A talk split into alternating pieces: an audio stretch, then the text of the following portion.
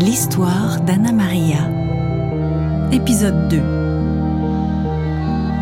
Il y a plusieurs fois où j'ai voulu quitter mon mari.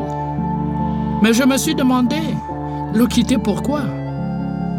Aujourd'hui, si je le quitte, je le quitte pourquoi? Dans le fond, s'il y a quelqu'un que je connais, c'est bien lui. Je n'ai plus de surprise à avoir de son bord. Est-ce que je suis prête à hypothéquer tout ça, tout ce que j'ai, tout ce que j'ai bâti, pour aller m'engager avec un homme qui me donnerait peut-être plus d'affection Parfois l'idée est séduisante. Quand je suis mélancolique, quand le spleen prend le dessus, je me projette ailleurs et j'imagine un prince charmant venant comme ça me sauver de ma situation. Il viendrait sur son cheval blanc ou sur un cygne. Mais ce prince charmant-là ne me mènera pas nécessairement à la stabilité et à l'équilibre dont j'ai besoin. Il aura ses défauts lui aussi, car nul n'est parfait dans ce bas monde. Pour moi, la pire chose qui puisse arriver à un être humain, c'est de se séparer en contexte migratoire. Le simple fait de se séparer, c'est déjà dur. C'est un bouleversement en soi. Mais en contexte migratoire, c'est encore pire, parce que tu as l'impression de tout perdre. Mettre fin à ma relation, ça voudra dire que tous ces efforts que j'ai faits pendant toutes ces années, pour porter mon couple à bout de bras, pour maintenir ma famille soudée, ça n'aura servi à rien. Si mon partenaire de vie n'est pas le partenaire sexuel que j'attendais, il reste un très bon père. Il reste un bon pourvoyeur. Il reste un ami, un confident, quelqu'un avec qui j'échange beaucoup, même s'il n'est pas ouvert sur tous les sujets. Ça ne veut pas dire que je n'ai pas de sexualité, non. J'en ai une mais pas celle que j'aurais aimé avoir. Parfois, ça m'a mise dans des états lamentables. Je ne comprenais pas ce qu'il y avait de si compliqué à se laisser aller. L'amour, c'est gratuit, l'affection aussi. Et la sexualité aussi. Mais dans la sexualité, il n'y a pas que celui qu'on a en face de nous, n'est-ce pas? Il y a aussi son éducation, ses propres traumatismes, qui entre en ligne de compte.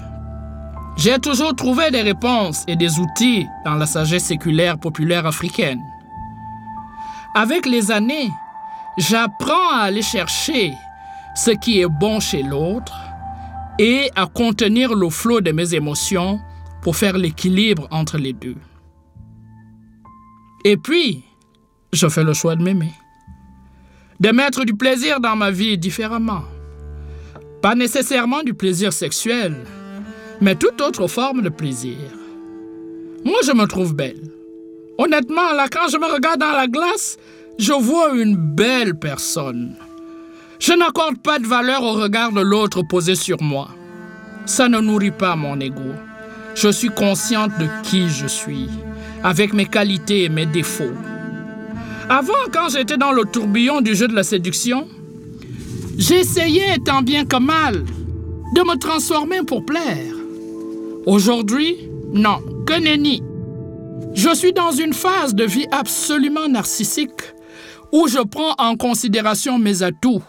Je suis généreuse, j'ai de l'empathie, je donne de l'amour à profusion. Je n'essaie jamais de choquer les autres. Je suis comme ça. Je cherche l'harmonie partout parce que je voudrais vivre en harmonie au sein de ma communauté. Quand je me regarde dans la glace, je dis à ma fille, tu vois, quand on continue à être belle, même si on a du poids, c'est qu'on est vraiment belle. Dans mon village, garder sa virginité, ce n'était pas un absolu. Et ça ne l'est d'ailleurs toujours pas aujourd'hui. À la limite, il est recommandé de faire un enfant avant le mariage. Avoir une vierge, c'est pas forcément une bénédiction dans un lit, hein. T'as tout intérêt à prendre quelqu'un qui a déjà consommé, qui sait comment s'y prendre et comment te rendre heureux? Chez nous, ce sont les mères qui avaient comme devoir de donner quelques trucs aux plus jeunes, aux petites filles, pour qu'elles ne soient pas des planches de bois dans un lit. Ça fait partie des préoccupations des femmes, d'éduquer les nouvelles générations. On aimait que la jeune femme ait eu un enfant avant son mariage parce qu'au moins, cet enfant-là restait dans la famille de sa mère. Et quand la fille se mariait, même si elle partait, on avait l'impression qu'on ne perdait pas un membre de la famille. Ma mère était trop pudique. Toutes les autres mamans autour disaient des choses à leurs enfants. Mais ma mère, elle, jamais, jamais, jamais, jamais qu'elle pouvait parler de sexualité avec nous, plus pudique que sa tumeur. Ma grand-mère était coquine, je vous le jure.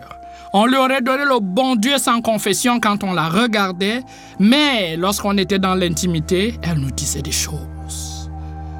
Ah, je m'en souviens encore aujourd'hui comme si c'était hier. J'aimais beaucoup cette lignée de femmes autour de moi. Parce que c'était des femmes libres. Je pense que c'est ce qui m'a le plus édifié comme individu. Je n'ai jamais eu peur de prendre ma place. Parce que j'avais autour de moi des femmes qui s'assumaient, en dépit des traditions, en dépit des coutumes. Elles se sont mariées, certaines se sont séparées, elles ont fumé, elles ont bu, elles ont eu des enfants sans papa. Elles ne se sont pas laissées clouer les ailes hein, par la tradition et les dictats masculins. Elles s'en foutaient royalement des jugements des autres. Elles vivaient pour elles. Elles avaient compris que le bonheur, c'est pas quelqu'un qui nous l'amène tout frais sur un plateau.